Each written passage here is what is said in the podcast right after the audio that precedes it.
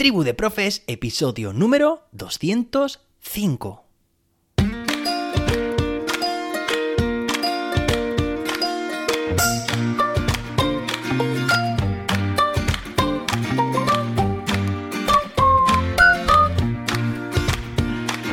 Hoy es viernes, día 28 de octubre de 2022. Hoy celebramos el Día Mundial de la Animación el Día Mundial del Judo y el Día Internacional del Champán. Oye, estos días seguro que celebráis en vuestro centro educativo o con tus familiares, vecinos, no lo sé. Halloween, ¿verdad? Sí, esta fiesta anglosajona que hemos ya adoptado. Y bueno, yo quería recordarte que no se te olvide, ¿eh? Con tanto Halloween, que en la noche del sábado al domingo, bueno, en concreto en la madrugada del domingo, Recuerda que aquí, en Europa al menos, tenemos cambio de horario, al horario de invierno. Así que a las 3 de la mañana serán las 2. Tenemos ahí una hora que ganamos para dormir, para descansar o, bueno, pues para lo que tú quieras. Venga, eh, te comenté la semana pasada que, pues, pues que estábamos a tope de, escuchas, creciendo sin parar, que notaba la, la, digamos, la sensación de comunidad verdadera, de tribu de profes, por todas las aportaciones, los comentarios, los correos que, que estaba recibiendo. Y es que, bueno, pues esta semana todavía se está mejorando día a día se están batiendo récords de escucha y bueno, pues hay eh, compañeros docentes que se están incorporando desde aquí. Un fuerte abrazo a todos y todas ellas y quería leer el correo de Aquí tenemos Javier Bermúdez que dice buenas tardes José David, lo envió ayer por la tarde. Estoy escuchando tu podcast y me he propuesto empezar desde el principio. ¡Wow! Pues, pues llevamos ya unos cuantos episodios. Genial que te hayas propuesto empezar desde el principio porque vas a aprender un montón. Me está encantando, es inspirador y varias veces mencionas una formación en ABP y estoy interesado. ¿Podrías pasarme más información? Gracias y saludos, Javier. Bueno, pues claro que sí, Javier. Eh, solamente tienes que entrar en cursos.jose-david.com y allí lo encontrarás, como siempre digo. Además te dejo el enlace también en las notas del episodio. Es una formación de ABP, 21 retos con 21 vídeos y 21 tareas. Fácil y sencillo para crear tu propio ABP. Bueno, también quería desde aquí pues enviar un abrazo a todos los que os estáis incorporando en estos últimos días al programa y en especial también a un gran conocido, un veterano que lleva aquí desde los primeros episodios. De hecho, le entrevistamos en uno de los primeros episodios, que es Tony Bernabeu. Seguro que lo conocéis. Y el otro día, precisamente el lunes, a principios de esta semana, que recordad que hicimos ese episodio de agradecimiento, pues él también me envió su audio con un agradecimiento hacia mí. Muchas gracias. Tony. Y además me llamó la atención porque me dijo que parece que ese episodio parecía que lo había creado aposta para él, porque dice que fue empezar el podcast, el episodio, al subirse al coche y justo cuando llegó a su colegio terminó. Bueno, pues si alguna vez os ha pasado eso también, a vosotros desde aquí, pues un abrazo, un abrazo para todos, se hace extensivo, claro que sí. Y hoy tenemos un episodio que voy a intentar que sea un poco más corto, que estamos a viernes. Bueno, aunque la semana que viene, el martes es festivo, pero habrá episodio. Y el lunes, que es puente, o por lo menos aquí eh, donde yo trabajo, hacemos puente, también tendremos episodio porque, vamos, esto no puede parar. La Lombloe la tenemos que descifrar, la tenemos que interpretar, y estos episodios están para aclarar todas las dudas que, podáis tener. Así que si tú tienes dudas sobre la Lombloe que no contestamos ayer o que no contestamos en el episodio de hoy, ahora lo verás, pues escríbeme, escríbeme tus dudas, envíamelas en el formulario que encontrarás en jose-david.com barra pregunta, ¿vale? Venga, espero tus preguntas, vuestras preguntas, porque además la semana que viene quiero traer aquí a un invitado que nos va a aclarar muchos más aspectos. Venga, y ahora sí, vamos a por más preguntas frecuentes sobre la LOMLOE, que yo estas preguntas las he, digamos, las he registrado ya te comenté ayer, en base a formularios que paso para recoger inquietudes, expectativas, eh, conocimientos previos antes de realizar una formación. Y estas en concreto tienen que ver con la LOMLOE. Vamos con la primera, dice que me preocupa la diversidad que tengo en el aula. Dice, me gustaría ser justo con todos los alumnos de necesidades especiales. Bueno, y algunos dirán, bueno, pero José David, esta pregunta no es del OMLOE, Pues, pues claro que sí, vamos a ver, es, es de diversidad, es de inclusión, por supuesto, pero es que la nueva ley educativa, aquí en España al menos, pues tiene mucho que ver con la inclusión, con derribar, con romper, con echar abajo todas esas barreras que pueden dificultar o que pueden impedir, obstaculizar el proceso de aprendizaje de nuestro alumnado. Y hay una idea preconcebida que tenemos o que tienen muchos docentes todavía y es que consideran que su clase, en su clase hay un grupo considerablemente pues grande, bueno, esto es relativo a la clase que es el alumnado promedio, luego tenemos alumnos por debajo y alumnos por arriba. Ya me entendéis. Bueno, pues esa idea preconcebida está fatal. No te lo puedo decir de otra forma. Es completamente errónea, equivocada. Tenemos que ampliar nuestro punto de mira y considerar que, pues que todos y todas tenemos necesidades personales de aprendizaje. Es decir, no, no es que haya unos pocos de la clase que tengan necesidades especiales. Aunque bueno, sí, te voy a dejar en las notas de este episodio en la clasificación que tenemos de alumnado NEAE, eh, del alumloe pues te voy a dejar ese episodio en las notas del episodio para que puedas escucharlo si todavía no lo has escuchado, que esa es la clasificación que hace la LOMLOE, pero deberíamos ver a todo nuestro alumnado como muchísimas, infinitas posibilidades de características, no solo de aprendizaje, oye, pero, pero vamos a ver cómo, cómo estamos interpretando esto. Mirad, ahora imagínate que tienes delante a toda tu clase. Bueno, pues en cuanto a motivaciones, hay muchísima variedad seguro en tu clase. Motivación intrínseca además hacia el aprendizaje, motivación extrínseca. También el locus de control. ¿Dónde está el control? Si creen que lo tienen ellos o que está fuera de ellos, que no tienen nada que hacer.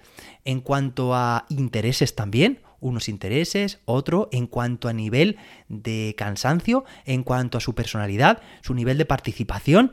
¿Qué más? ¿Qué más eh, características? Pues tenemos también el ritmo de aprendizaje, por supuesto, pero que esto no es fijo para todas las áreas y para todos los momentos. Entonces, pues está claro que sí, que hay alumnos que en general tienen un nivel pues más rápido de aprendizaje, otros menos, en cuanto a nivel de socialización, en cuanto a estado emocional. O sea, fijaos todas las características que estamos nombrando. Es que repercute tanto emocionalmente el estado de cada uno hacia el aprendizaje y hacia todo, porque lo mismo puede bloquear bloquear, que puede potenciar. Entonces, realmente todos y todas, hasta los docentes también, claro que sí, somos personas, claro, pues tenemos necesidades personales de aprendizaje, todos y todas. Así que, ya te puedo decir yo que tengo, he tenido alumnos, y seguro que tú también, que ante el desempeño en una prueba escrita, pues esa prueba podrían haber tenido perfectamente un 1 o un 2. Sin embargo, esa misma prueba realizada con otro instrumento de evaluación u otra técnica de evaluación, tipo una entrevista oral, tipo explicarlo de otra forma, con sus propias palabras, dándole la vuelta a los ejercicios, seguramente el razonamiento, seguramente esa competencia, también la pueden demostrar en otro medio o con otro tipo de registro. Entonces es muy importante que los docentes tengamos un repertorio de herramientas y que no tiremos la toalla a la primera de cambio. Debemos ser flexibles a la hora de aplicar nuestra metodología. Fijaos, adaptación metodológica. Flexibles en cuanto a los recursos que utilizamos también en el aula para atender a los distintos estilos de aprendizaje flexibles en cuanto a los tiempos que marcamos, flexible en cuanto a ofrecer distintas o distintos itinerarios posibles de aprendizaje, en cuanto a la posibilidad de que nuestros estudiantes escojan distintas opciones, distintos formatos de productos finales.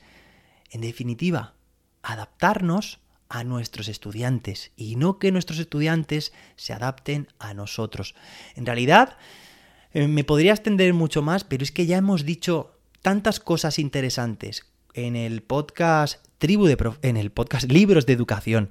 Eh, de hecho, en el último episodio, que analizamos un libro, y de hecho aquí hablaremos más, ¿vale? También si mandáis preguntas concretas sobre atención a la diversidad, por supuesto que las vamos a contestar. Pero os recomiendo, si queréis estos días, hay un episodio de alrededor de una hora y media en el que Jordi, David y yo, en el podcast Libros de Educación, analizamos con detalle el libro, un libro de inclusión cuyo coordinador es Antonio Márquez y que no os va a dejar indiferente, que os va a proporcionar múltiples herramientas y recursos para atender la diversidad en vuestra aula. Y, bueno, antes de nada, abrir vuestra perspectiva, vuestro punto de mira, porque eso es lo primero que tenemos que hacer, como hemos dicho, adaptar la educación a nuestros estudiantes, a sus necesidades y no al contrario, ¿vale? Te voy a dejar entonces ese episodio que te he dicho de libros de educación, el de la clasificación NEAE y también el episodio 193 de Tribu de Profes que habla de inclusión y aprendizaje cooperativo. Wow. Bueno, esto sobre todo también pues, para las nuevas incorporaciones que se vayan situando y que sepan que tenemos ahí episodios en los que ya hemos hablado de este tema, ¿vale? Venga, vamos a por la siguiente pregunta. Dice, eh, me preocupa suspender a alguien, algún alumno, ¿vale? Bueno, pues es una preocupación mm, evidente, ¿vale? Porque, bueno, pues en algunos casos puede ser un poco más irrelevante, pero en otros puede suponer mucho. El hecho de suspender una asignatura puede llegar incluso a la no promoción, incluso también a la, no titulación. Debemos saber que la LOMLOE, pues al igual también que otras leyes anteriores, eh, tiene previsto o prevista la medida extraordinaria de la no promoción dos veces en toda la escolarización, es decir, una en primaria y otra en secundaria. Pero atención, siempre y cuando se hayan intentado todos, todas las posibles o todas las posibilidades hasta llegar a ellas, ordinarias, ¿vale? Es decir, tenemos que contemplar la no promoción como algo súper, súper extraño. Mm, hoy en día tenemos tantos recursos para hacer con nuestro alumnado, esa adaptación metodológica, adaptación de contenidos, que si además aplicamos una evaluación formativa continua, sobre todo con esas dos características, ¿vale? No nos vamos a llevar sorpresa, ni nosotros, ni nuestros estudiantes, ni, ni, las familias. Es decir, si estamos evaluando el proceso, el día a día, no va a llegar final del trimestre y vamos a decir, hey, que este alumno, susto de Halloween, ¿no? Truco o trato, pues susto, ha suspendido. No, es que estamos viéndolo en el día a día y recordad que evaluación es, implica por una parte el registro de información, la toma de información, por otra parte el análisis, su análisis y finalmente la toma de decisiones. Así que es muy importante que si estamos constantemente registrando y analizando la información, bueno, pues seguramente si a un alumno estamos aplicándole medidas, bueno, por una parte de nivel 1, de nivel 2, ¿vale? Centro, aula, nivel 3, ya son personales. Y vemos que no, o sea, es que hay muchísimos recursos ¿eh? que podemos hacer como medidas eh, de nivel 3, de alumnos que presentan barreras y tenemos que aplicarles medidas. Entonces, eh, llegar a la no promoción tiene que ser algo muy, muy, muy anecdótico. Y considerar también que si se llega a esa opción, hacer en retrospectiva un análisis y decir, ¿realmente he hecho, he aplicado, he llevado a cabo todo lo que he podido de forma ordinaria con este alumno? Hemos visto muchas herramientas ¿eh? en episodios anteriores, evaluación formativa, evaluación continua. Bueno, pues es para planteárselo. En cualquier caso, está la opción, pero tenemos que pensar en este acompañamiento que hacemos a nuestros estudiantes, en ese aprendizaje cooperativo que da soporte, aquí estamos contestando incluso también la pregunta anterior, a la inclusión, en ese ABP, que también comentábamos al principio de este episodio con el correo de Javier, ¿vale? A esos desafíos, esas situaciones de aprendizaje que desarrollan las, las competencias, que están graduadas, que están adaptadas, que hacen con la ayuda de los compañeros también, y esa posibilidad de utilizar instrumentos de evaluación adecuados, adaptados a cada estudiante. Entonces tenemos tantas opciones que es muy difícil llegar a la, a la no promoción, suspender a alguien. Bueno, suspender por una parte y podría incluso derivar a la no promoción. Pero seamos conscientes de que tenemos muchas, muchas, muchas opciones antes de llegar a eso. Bueno, Si, llegado el caso realmente consideramos y considera el equipo que no hay tutía, que no hay forma, eh, que ya se ha aplicado todo lo necesario, bueno, pues, pues se, podrá optar por esa medida extraordinaria, pero agotando todas las anteriores. Venga, vamos a pasar a la siguiente. Dice, eh, me preocupa tener en bachillerato, o me gustaría, mejor dicho, tener en bachillerato un esquema de puntuación de cómo corregirán la EBAU. Ya sabéis, la prueba de acceso a la universidad, pero bien es cierto también que pues, ha habido comunicados durante estos últimos meses, de hecho, muy recientes de este mismo verano, pasado verano, que en el que, en el que bueno, que ya se, se dan pistas eh, de que, e instrucciones también, eh, de que la nueva prueba de acceso a la universidad, de segundo bachillerato a la universidad, va a ser competencial. Yo creo que por primera vez, ¿no? Va a tener ese enfoque competencial que, que, que, tanto tiempo llevamos también esperando. Entonces, bueno, ¿cómo? La pregunta era, eh, tener bachillerato un esquema de puntuación de cómo corregirán. Bueno, pues, pues, pues a ver, ahora mismo no sé, creo que, todavía no tenemos esas instrucciones, pero tenemos que estar muy atentos. Aquí en Tribu de Profes lo estaremos y ante cualquier información que, tengamos, pues la, haremos llegar, ¿vale? Y si, si alguien también quiere aportar a la Tribu de Profes, en cuanto se entere de algo, que nos la pase. De todas formas, tenemos, como dije ayer ya también, no antes de ayer, la posibilidad de buscar pruebas competenciales para todos los niveles educativos, o al menos ciertos niveles educativos, finales de etapa y pruebas corregidas, eh, propuestas por el ministerio y que nos pueden servir de guía. ¿Vale? De todas formas, entiendo tu preocupación e intentaremos dar respuesta también lo antes posible a esta inquietud.